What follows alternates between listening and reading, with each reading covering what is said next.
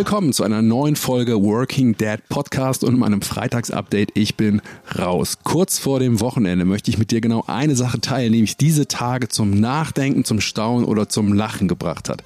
Ein Gedanke, ein Erlebnis, eine Begegnung irgendwo zwischen Familie und Job und heute geht es um das Thema Role Models. Role, Role Models, genau. Los geht's.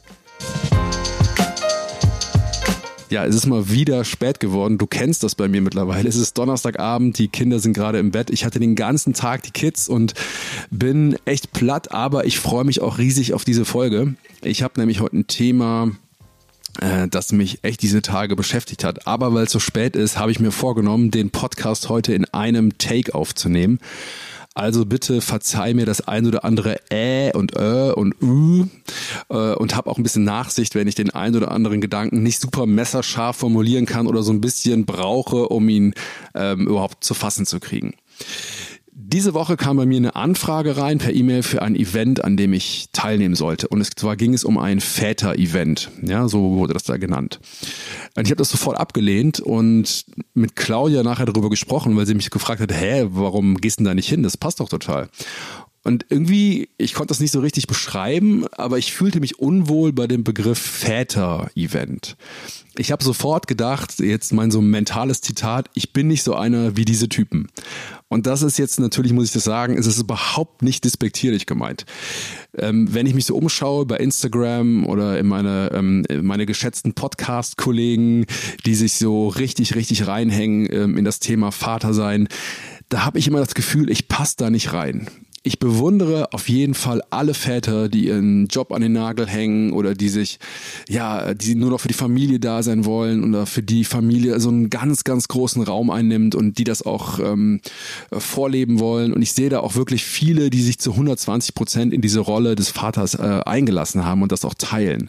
Ich finde das super cool, aber ich habe immer das Gefühl, Marius, da kannst du irgendwie nicht mithalten. Familie ist mir super, super wichtig, keine Frage. Aber ich liebe halt auch meinen Job total krass und ich stecke da auch so viel Gedanken, Herzblut und Zeit rein.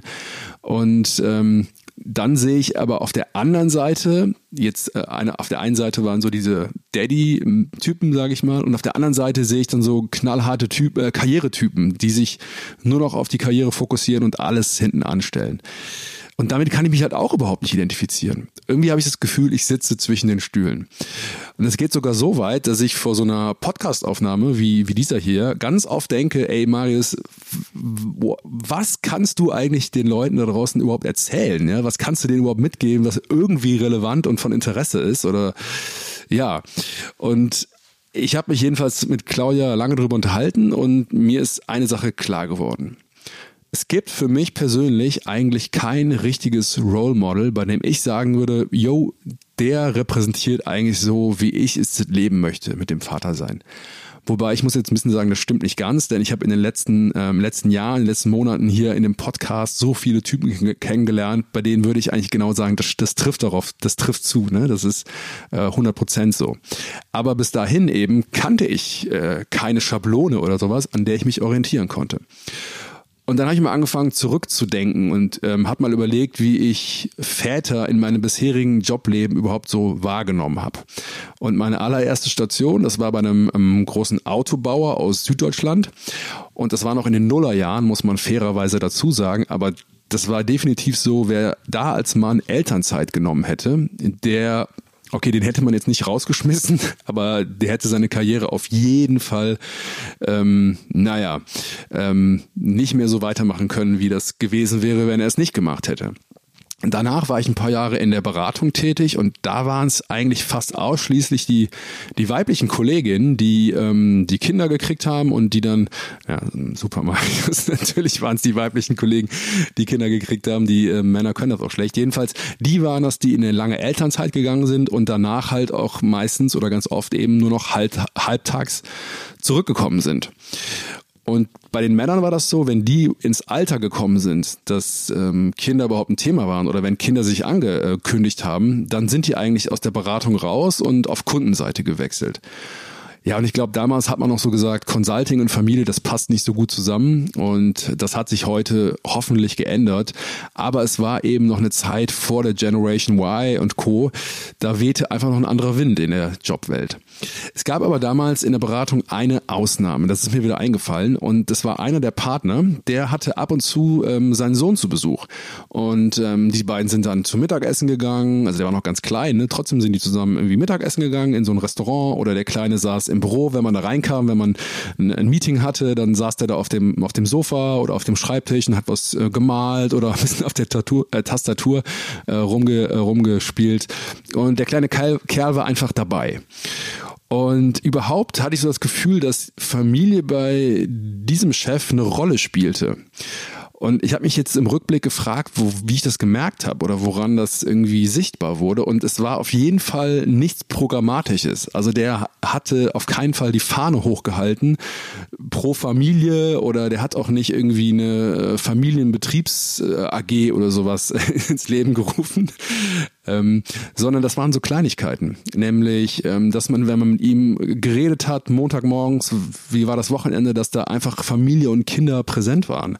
Oder der ist auch pünktlich aus dem Office gegangen, weil er eben gesagt hat, ähm, weil er eben zur Familie wollte und das aber auch ja eben gesagt hat. Ja, das war ja auch damals ein Riesending, das auch zu sagen einfach. Und ich fand das cool. Ähm, es war irgendwie cool, Vater zu sein und das auch zu zeigen. Und ich hatte ähm, auch andere Chefs in meiner beruflichen Laufbahn, von denen habe ich erst nach Jahren der Zusammenarbeit überhaupt erfahren, dass die Vater sind. Krass, oder? Ähm, ich meine, man kann das natürlich auch trennen. Das finde ich auch nachvollziehbar. Es gibt auch Leute, die sagen äh, definitiv so, das gehört nicht hier rein. Da rede ich auch nicht drüber. Aber ähm, ja, ich finde es schon hart, ne? wenn manche Leute einfach diesen Teil so komplett ausklammern und man das auch nicht mitbekommt.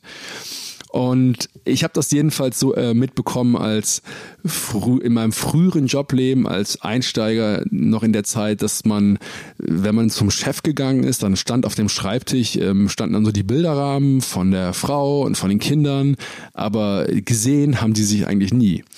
Und wenn ich so zurückblicke und in diese Zeit äh, mich wieder so einfühle, dann wundert mich das auch eigentlich überhaupt nicht mehr, dass ich selber so meine Schwierigkeiten habe, meine eigene Schublade zu finden, wo ich als Vater reinpasse.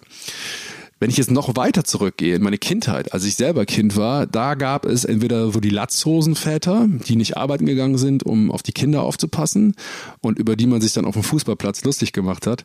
Und auf der anderen Seite waren die Ernährerväter. Die sind morgens, ähm, haben die Garage aufgemacht, sind mit dem Auto zur Arbeit gefahren, kamen am Abend wieder, haben das Auto wieder in der Garage geparkt ähm, und haben der Frau einen Kuss gegeben und haben den Kindern noch gute Nacht gesagt. Ich weiß, das ist jetzt extrem zugespitzt, aber du weißt, äh, glaube ich, was ich meine.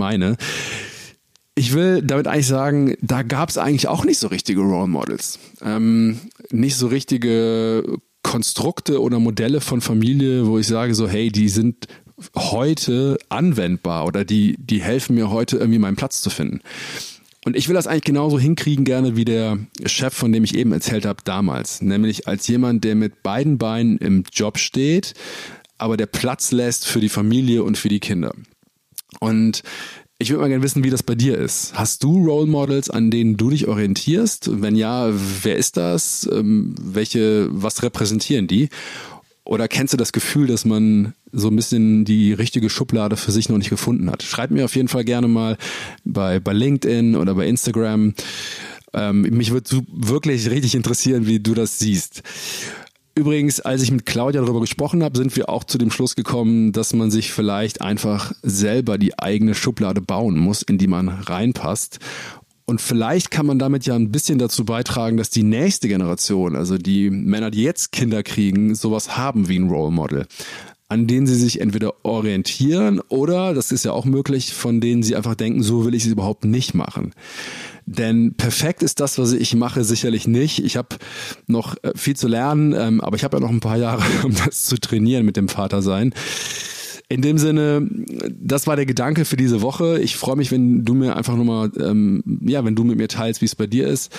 Wenn es dir gefallen hat, dann würde ich mich riesig über eine Bewertung bei iTunes freuen. Ich weiß, dass diesen Podcast viel, viel mehr Leute hören, als ähm, Bewertungen da sind. Insofern würde ich dich jetzt ausnahmsweise bitten, nimm dir heute mal die Zeit, äh, zwei, drei Minuten, um diesen eine kleine Bewertung bei, bei ähm, iTunes dazulassen oder ein Abo bei Spotify. Würde mich total freuen. Ich sage, ich bin raus. Nächste Woche geht's weiter.